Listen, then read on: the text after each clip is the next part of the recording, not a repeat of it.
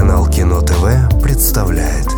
Проект Евгения Стаховского «Реверсивная история отечественного кино» В мае 2004 года впервые церемония вручения Прицкеровской премии состоялась в России, в здании Эрмитажного театра в Санкт-Петербурге. Первой женщиной-архитектором, получившей эту премию, стала ирако-британский архитектор Заха Хадид. В июле на конференции по общей теории относительности британский астрофизик Стивен Хокинг показывает решение почти 30 лет остававшейся нерешенной проблемы исчезновения информации в черной дыре. А еще в феврале студент Гарвардского университета Марк Цукерберг запускает компанию Facebook как платформу для контактов между сокурсниками. Facebook становится самой популярной социальной сетью в мире. В октябре 2021 года компания сменила название на Meta Platforms. В марте 2022 правительство Российской Федерации признало компанию экстремистской организацией и запретило ее деятельность на территории РФ. Зато история создания Цукербергом Фейсбука легла в основу сценария Аарона Соркина и фильма Дэвида Финчера «Социальная сеть» 2010 года. И вот теперь, пожалуй, кино. Год 2004. Самым популярным фильмом года в России стал «Ночной дозор» Тимура Бекмамбетова по мотивам популярного фэнтезийного романа Сергея Лукьяненко.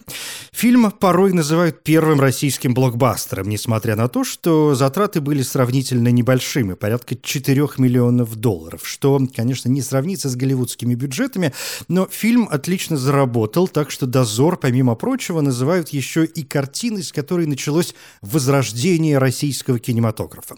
Разрабатывать проект начали еще в 2000 году. Пригласили петербургского режиссера Сергея Винокурова. Над сценарием работала Рената Литвинова. В роли главного героя Антона Городецкого планировали занять Артемия Троицкого. И если бы тот проект случился, это, конечно, было бы совсем другое кино. Но работа застопорилась во многом из-за маленького бюджета, всего 50 тысяч долларов. А потом права выкупил телеканал «Первый», и пригласил Тимура Бекмамбетова для написания сценария и постановки фильма. Основное достоинство «Ночного дозора» – новаторские для России спецэффекты. Над ними работали 16 студий и несколько фрилансеров. Многие кадры создавали разные художники в разных часовых поясах и обменивались данными по интернету. Привлекали внимание и актеры. Владимир Меньшов, Гоша Куценко, Виктор Вербицкий, Рима Маркова, в главной роли Константин Хабенский. Фильм представляет собой довольно свободную адаптацию романов, из которых взяты персонажи и общий сюжет, Суть, если коротко, в том, что в Москве установился баланс между силами тьмы и света, но этот баланс вот-вот может быть нарушен. Гаранты порядка, хранители дня, дневной дозор для сил тьмы и хранители ночи, ночной дозор для сил света, призваны защищать всех существ, наделенных сверхъестественными способностями. Вампиров, ведьм, в общем, кого только нет. Антон Городецкий становится сотрудником ночного дозора, светлым магом с темным прошлым. Куда ты идешь? Ты же еле живой. Зря мы тебя привлекли к оперативной работе. Пить кровь, ловить вампиров – это не для тебя. Не в этом дело. А в чем? «Ночной дозор» выдвинули от России на премию «Оскар», но фильм не вошел в шорт-лист. В 2006 году появилось продолжение «Дневной дозор», а вообще «Дозор» — это, конечно, история про Мессию, такого же, как в появившихся, ну, приблизительно в это время «Матрице» и «Гарри Поттере», где тема, как минимум, двойных миров отлично разработана. Нечто мистическое параллельное есть и вышедшем в 2004 году первом полнометражном художественном фильме Ренаты Литвиновой «Богиня, как я полюбила». С дозорами богиню роднит появление Хабенского. Правда, тут у него небольшая, но полная драматизма роль. Рената сама написала сценарий, сама сыграла главную роль.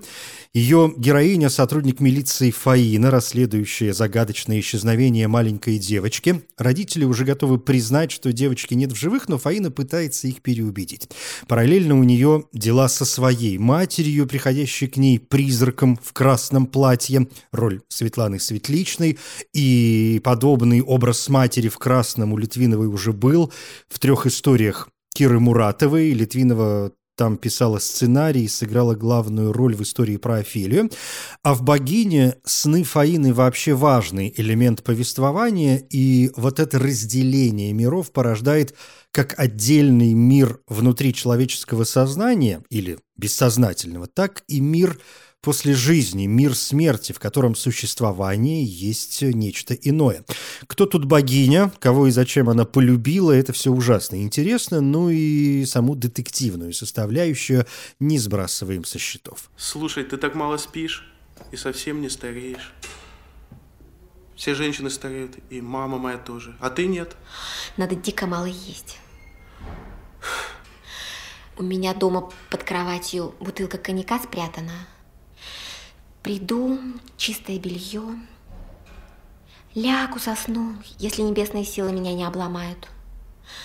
Но я, конечно, умру от сердца.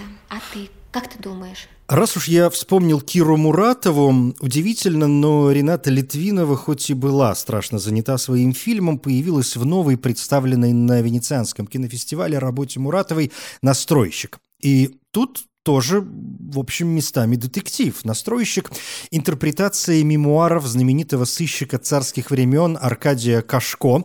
В центре две возрастных подруги, и им надо настроить пианино, но вряд ли все пойдет гладко.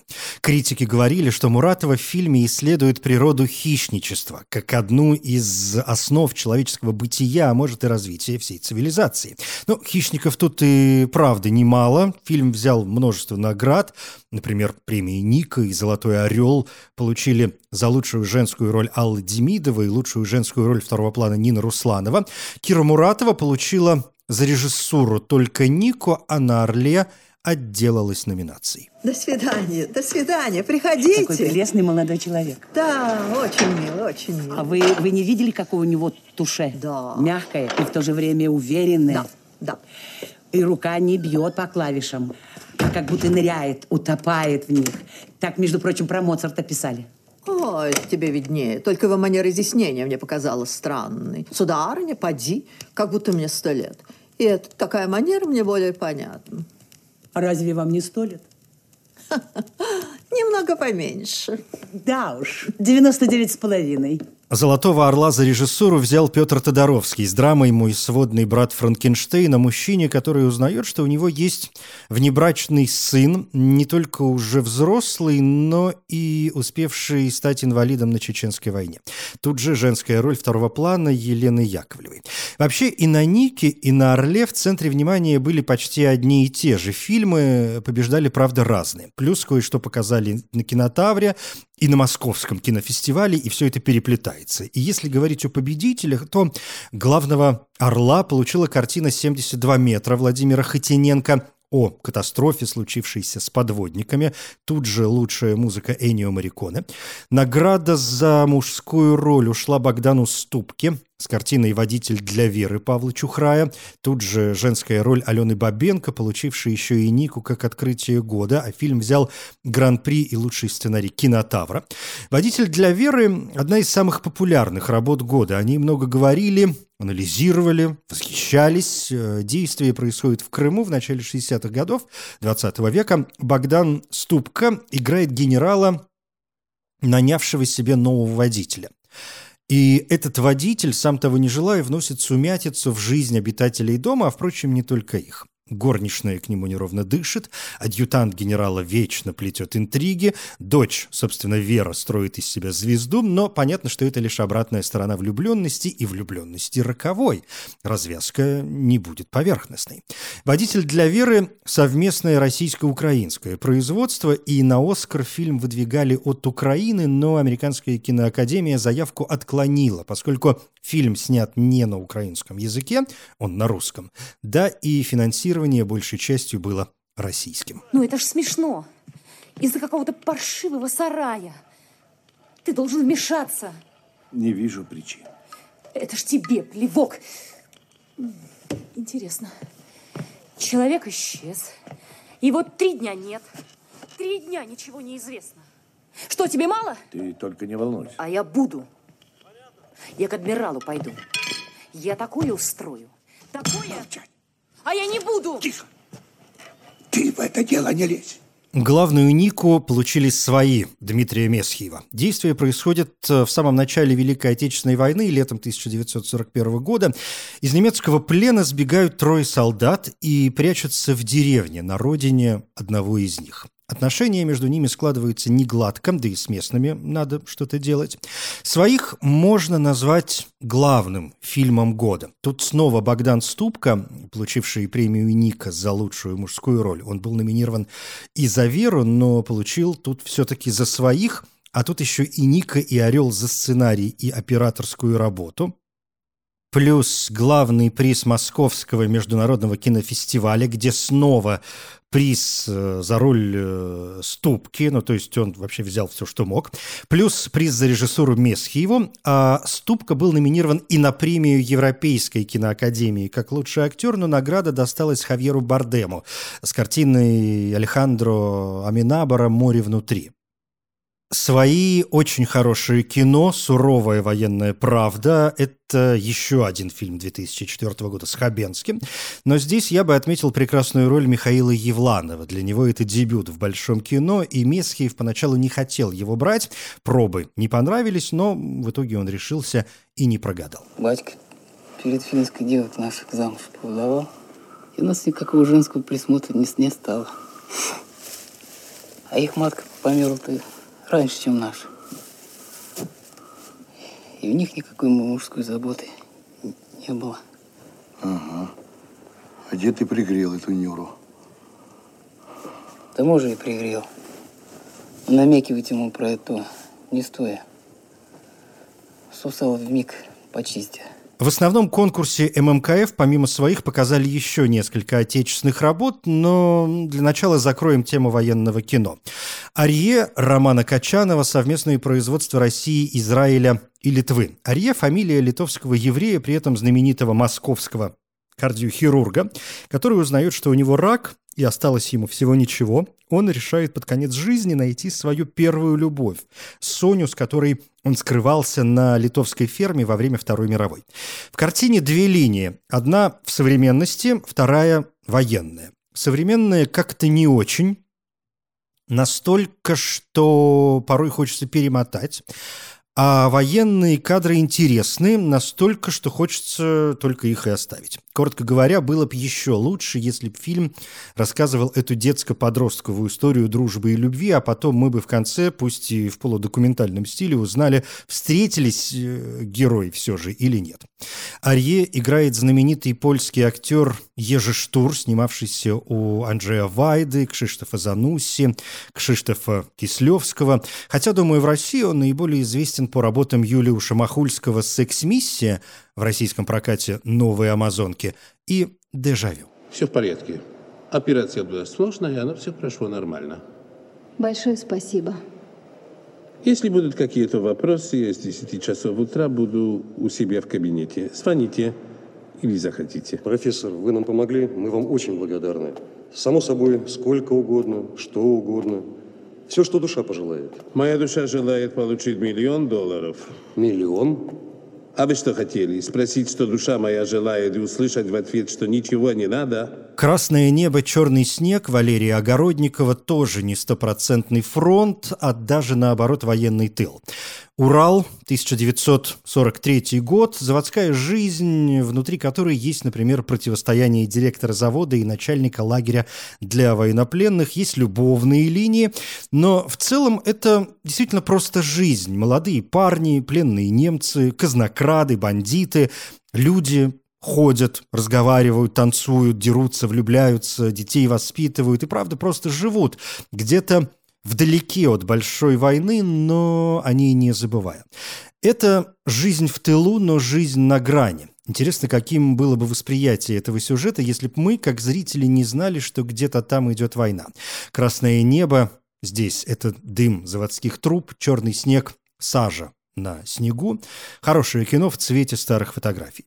Военная линия есть и в фильме «Папа» Владимира Машкова. И вот повод вернуться к московскому кинофестивалю. Абрам Шварц, бухгалтер, живущий в маленьком украинском городке, делает все возможное, чтобы дать сыну образование, сделать из него скрипача и отправить в Москву в консерваторию. Мальчик растет и правда уезжает в столицу, но как потом сложатся его отношения с отцом, да и война начинается. «Папа» по мотивам пьесы Александра Галича «Матросская тишина» – неплохое театральное кино о как заметил сам режиссер, любви, предательстве и прощении. Театральность тут объяснима. Машков долгое время играл эту пьесу в театре Олега Табакова. По сути, это первая его большая театральная роль, которую он, как любимое и важное для него дитя, решил перенести на экран.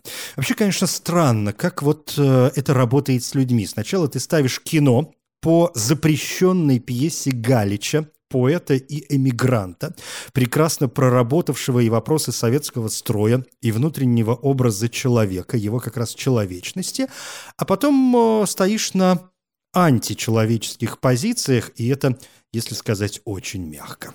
Но, Мейер, а зачем вы вернулись? Просто так. Просто так? Ага. Ладно, можете не говорить. Вот слушайте, Мейер, Мгм. вы действительно своими глазами видели Иерусалим, стену плача, Средиземное море? Да, конечно. Да, конечно. Это он говорит человек, который безвыездно живет в этом городе всю жизнь. Можно сойти с ума. Ну, за Средиземное море, а? Недовольно. А я, с вашего разрешения, повторю. Еще два пункта Московского международного кинофестиваля «Время жатвы» и «Национальная бомба».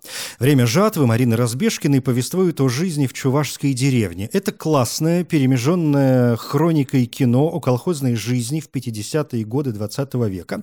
Комбайнеры, переходящее красное знамя, газетки на стенах, в общем, полная красота. «Время жатвы» – фильм воспоминания, фильм «Корни» и фильм «Всходы», фильм от лица потомка, переходного звена между прошлым и будущим. Э, В общем, искренняя рекомендация. «Национальная бомба» Вагифа Мустафаева совместная с Азербайджаном. Работа, если определять жанр, то, скорее всего, это абсурдистская трагикомедия, происходящая в которой, как и положено в абсурде, все больше напоминает нашу жизнь. Ну, то есть наоборот, жизнь все больше стремится к абсурду, так что со времен Кавки они меняются местами. Это один из моих любимых фильмов года. Он сделан по пьесе Эльчина Эфиндиева «Муж моей жены сумасшедший» с музыкой Гии Кончелли. Действие происходит в 1991 году. Пожилой, заслуженный работник кино, монтажер, заканчивает э, свою профессиональную деятельность, но он хочет доделать работу. Короче, надо снять кино, а деньги заканчиваются, и он думает продать свой дом. Но все это, по сути, не имеет значения. Актерская игра, диалоги, киномир – абсолютно совершенно. Здравствуйте. Здравствуйте. Здравствуйте. Здравствуйте. Здравствуйте. Здравствуйте. Что здесь происходит? Эти люди с телевидения. Мы снимаем передачу, посвященную 40-летию вашей творческой деятельности. Если можно, конечно. Как? Это он так смеется. Мы хотели бы вас снять. Папа, я уже все рассказал про тебя. Главную роль в «Национальной бомбе» сыграл Автандил Махарадзе. Помним его по фильму Тенгиза Абдуладзе «Покаяние». 20-летие этой картины стало одним из тематических элементов фестиваля «Окно в Европу», а призы там получили все те же «Папа», «Водитель для Веры», свои. Гран-при досталось времени жатвы. Хотя тут есть «Ночь светла» и «Русская». «Ночь светла» Романа Балаяна – еще одна российско-украинская работа. Действие происходит в интернате для слепых, немых и глухих детей. У двух работников возникают романтические чувства, и они хотят выяснить, как с этим обстоит дело у детей. Эксперименты не всем нравятся.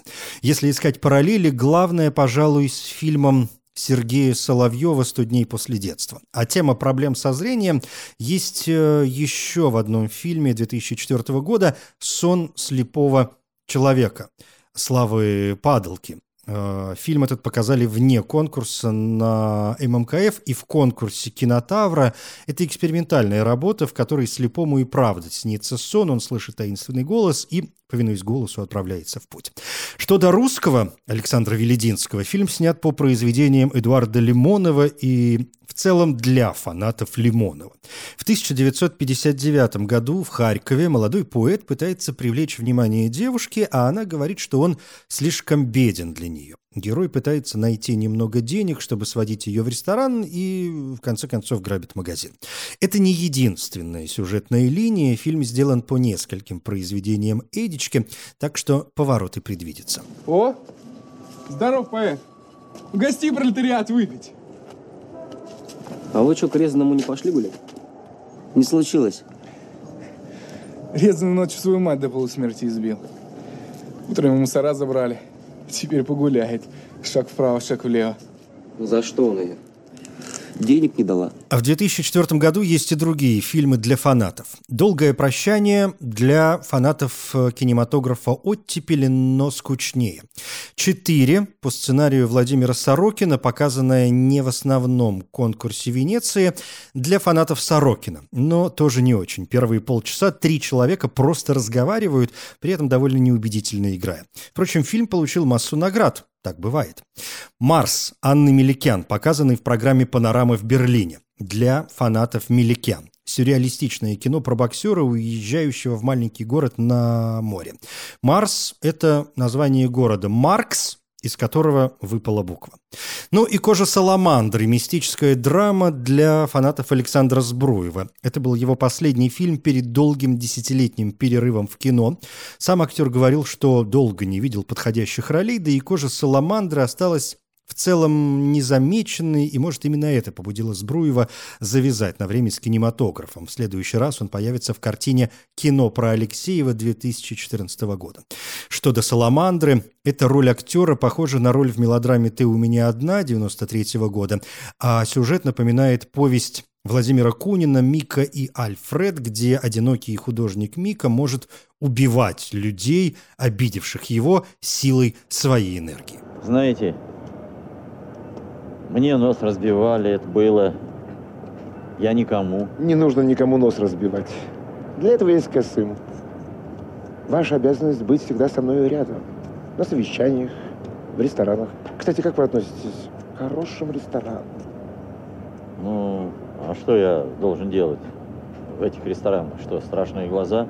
Пить, есть, причем с удовольствием после того, что вы сделали, вас уже боятся. Среди фильмов 2004 года отмечу дебют э, Павла Руминова «Дедлайн. Ключевое действие». Средний метр, 50 минут у парня, которому нужно написать сценарий, а у него творческий кризис и мучения. Сам сценарий дедлайна не очень, но снято экспериментальненько на обычную цифровую камеру. Это, в общем, учебная работа, показывающая, что попробовать снять кино может каждый. Не у всех получится, но попробовать-то можно. На кинотавре фильм получил диплом за весьма убедительное изображение пыток современного сценарного творчества, а сам Руминов в этом же году показал еще то ли триллер, то ли даже фильм ужасов «Человек, который молчал». С чуваком э, происходят непонятные вещи, кто-то пишет ему письма, начиная с предупреждения «в эту субботу вы должны замолчать и не произносить ни слова, пока не придет сообщение о снятии этого запрета». Тот, конечно, думает, что это дурацкая шутка, но вскоре мы все убеждаемся в серьезности намерений анонима. Как и дедлайн снято просто, но атмосферно. Бесконечные крупные и сверхкрупные планы, задержки кадра, подглядывающий ракурс, э, ну, будто с героем наблюдают, полупустые разговоры, все это постепенно нагнетает. Если поймать атмосферу, будет выглядеть весьма неплохо. И да, интересный монтаж, он в основном и создает эффект, так что все по Эйзенштейну. Ну и как? Продвигается наш австралийский заказ? Ну, я уже разработал несколько интересных решений. Сайт будет в современном ключе. Ярко, но не ярком.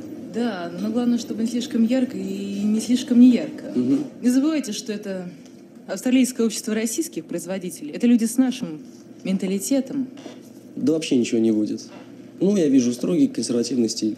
Из биографий отмечу смерть Таирова, Бориса Бланка, растянутая почти трехчасовая драма о судьбе основателя Московского камерного театра Александра Таирова. Его играет Михаил Казаков, его жену Алису Конен, Алла Демидова. Такой полубиографический полуфарс.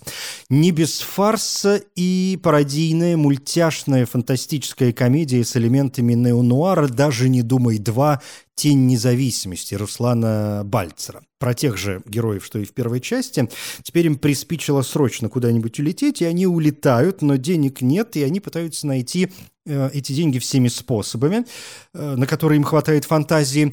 Это, правда, смешное кино, напоминающее об э, откровенных временах начала 21 века. Алексей и Андрей Панины, Дельфин, Алексей Горбунов, очень забавный Александр Рабак.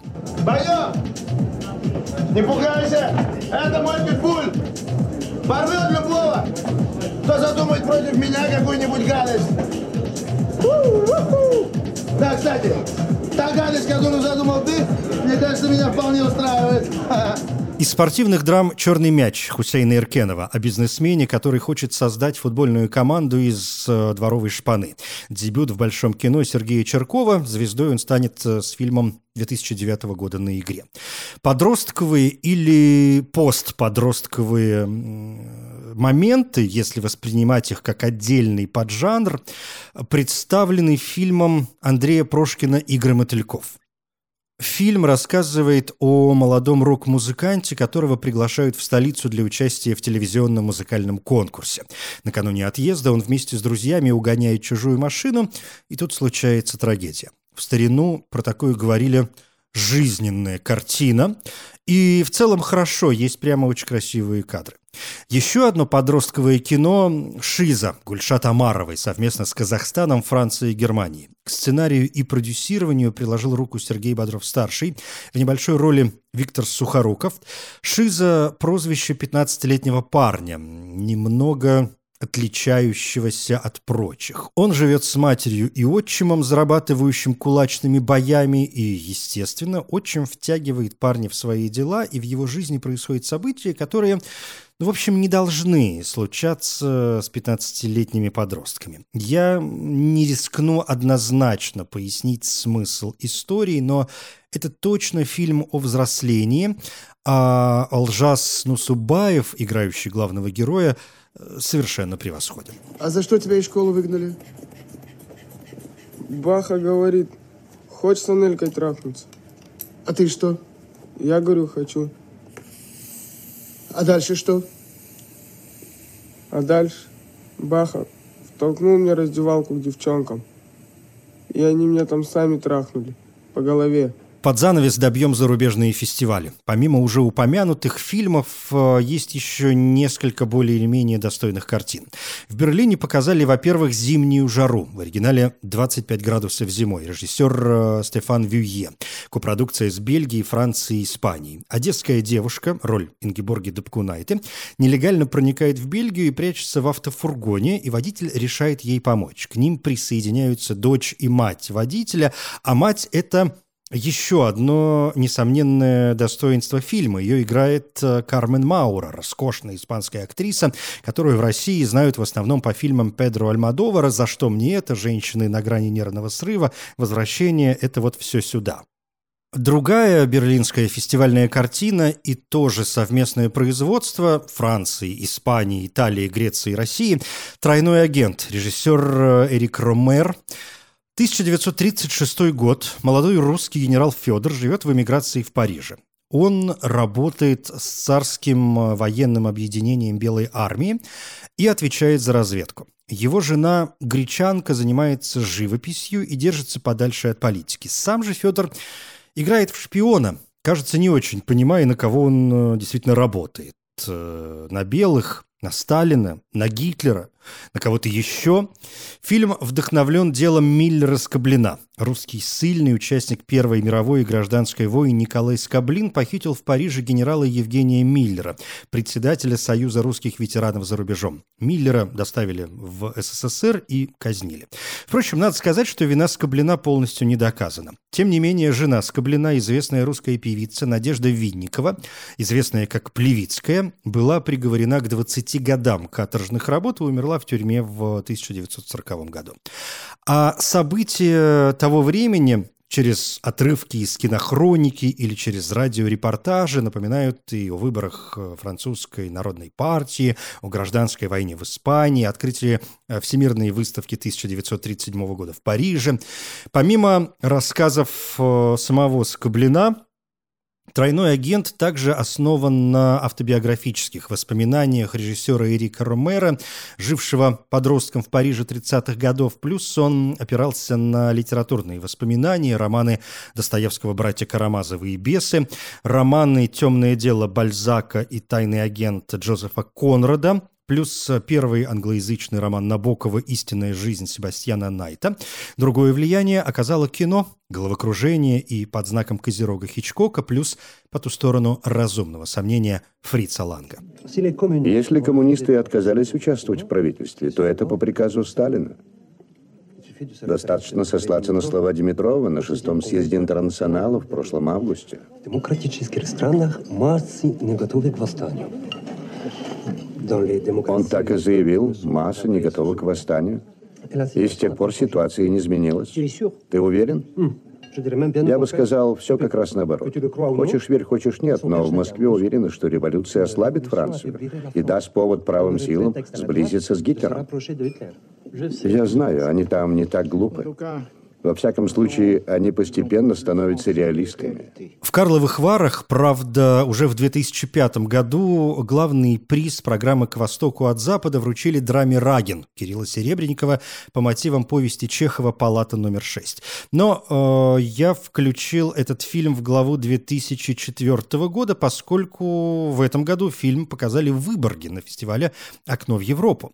Андрей Ефимович Рагин возглавляет больницу в маленьком городке. Он интересуется новыми методами и решает воплотить их в своей клинике. Он все чаще проводит время в известной палате, другие начинают замечать странное поведение Рагина, к тому же он страдает галлюцинациями, его методы вызывают подозрения у персонала, а его центральный пациент Громов допускает, что Рагин не способен лечить других. Ну а в Венеции в основном конкурсе Светлана Проскурина показала драму «Удаленный доступ». Две основных параллельных линий. В одной Сергей, потерявший в детстве мать и сестру, и травма его не заживает. В другой девушка, ищущая точку опоры. Она ищет работу по объявлению, и ясно, что герои должны как-то пересечься. Но вот где, когда – большой вопрос. Тем более, что в фильме линий оказывается не только две. Здесь так много всего, что порой непонятно, за что хвататься. Нельзя целыми днями дома сидеть. Займись делом. Мам, ну почему ты не можешь не ругаться? Ну почему все время одно и то же? Сама не можешь. Скажи Тимофею, он тебя устроит. Не надо меня никуда устраивать. Пожалуйста, забудьте обо мне. Считайте, что я не живу здесь. Меня нету. Я снимаю здесь комнату. Ты можешь себе такое представить? Конечно, могу. У меня богатое воображение. Только не могу понять, в кого у тебя характер такой. Папа твой был холерик, а не маразматик. Точку поставим с якутским кинематографом. Может, это это прозвучит неожиданно, но именно 2004 год мы можем считать годом начала якутского бума, который будет продолжаться минимум 20 лет и станет самым ярким региональным явлением отечественного кино. В этом году была представлена картина «Любовь моя» Сергея Потапова. Он э, больше занят театральными делами, но снял ряд фильмов, например, «Подснежники» и «Бог Диси Гей». «Любовь моя» — его дебютная работа, долгое время считавшаяся утерянной. После премьеры ее куда-то задевали. Потапов выпустил э, новую режиссерскую версию в 2007 и уже под названием «Кита Мота». У слова нет перевода, оно придумано специально для фильма, но, посмотрев его, мы знаем, что это волшебное слово, способное подарить любовь тем, кому ее не хватает, или, возможно, тем, кто просто не знает, что такое любовь. Судя по всему, первая версия все же не сохранилась, а вторую 2007 года нашли на якутской барахолке только в 2022, да и то копия как-то выглядит урезанной. Это обманывающее названием, довольно жесткое и абсурдистское, малобюджетное, почти безбюджетное, 120 тысяч рублей кино, сделанное на коленке. Кино о двух братьях, которые мечтают ограбить банк и уехать из города. Причем один из них э, в Голливуд, поскольку хочет стать актером. Суждено ли их планам сбыться, Вот главный вопрос. «Любовь моя», конечно, не первое кино, сделанное в Якутии. Снимали и до этого, и есть неплохие работы. Но Впервые в истории якутского кино сборы от проката в четыре раза превысили затраты, а сам фильм вызвал повышенное внимание, попросту говоря, скандал. Оператора выгнали из института, а режиссер, теперь известный как Саха Тарантино, стал персоной нон-грата. Кроме того, это первое в Якутии кино, сделанное не на якутском материале, ну то есть тема не связана исключительно с Якутией. «Любовь моя» Китамото – отличный, недлинный, 37 минут, фильм с изобретательной режиссурой – это циничная черная комедия, а может быть ужасы, триллер, драма, музыка, романтика, экзистенциализм, эксплуатационное кино. Выбирай, что хочешь. Я не смог сыграть. Я плохо спел. Я плохой ниндзя. Что с тобой? Я плохой Чаплин. Я показал плохой концерт. Я дурак, дурак, голова у меня больная.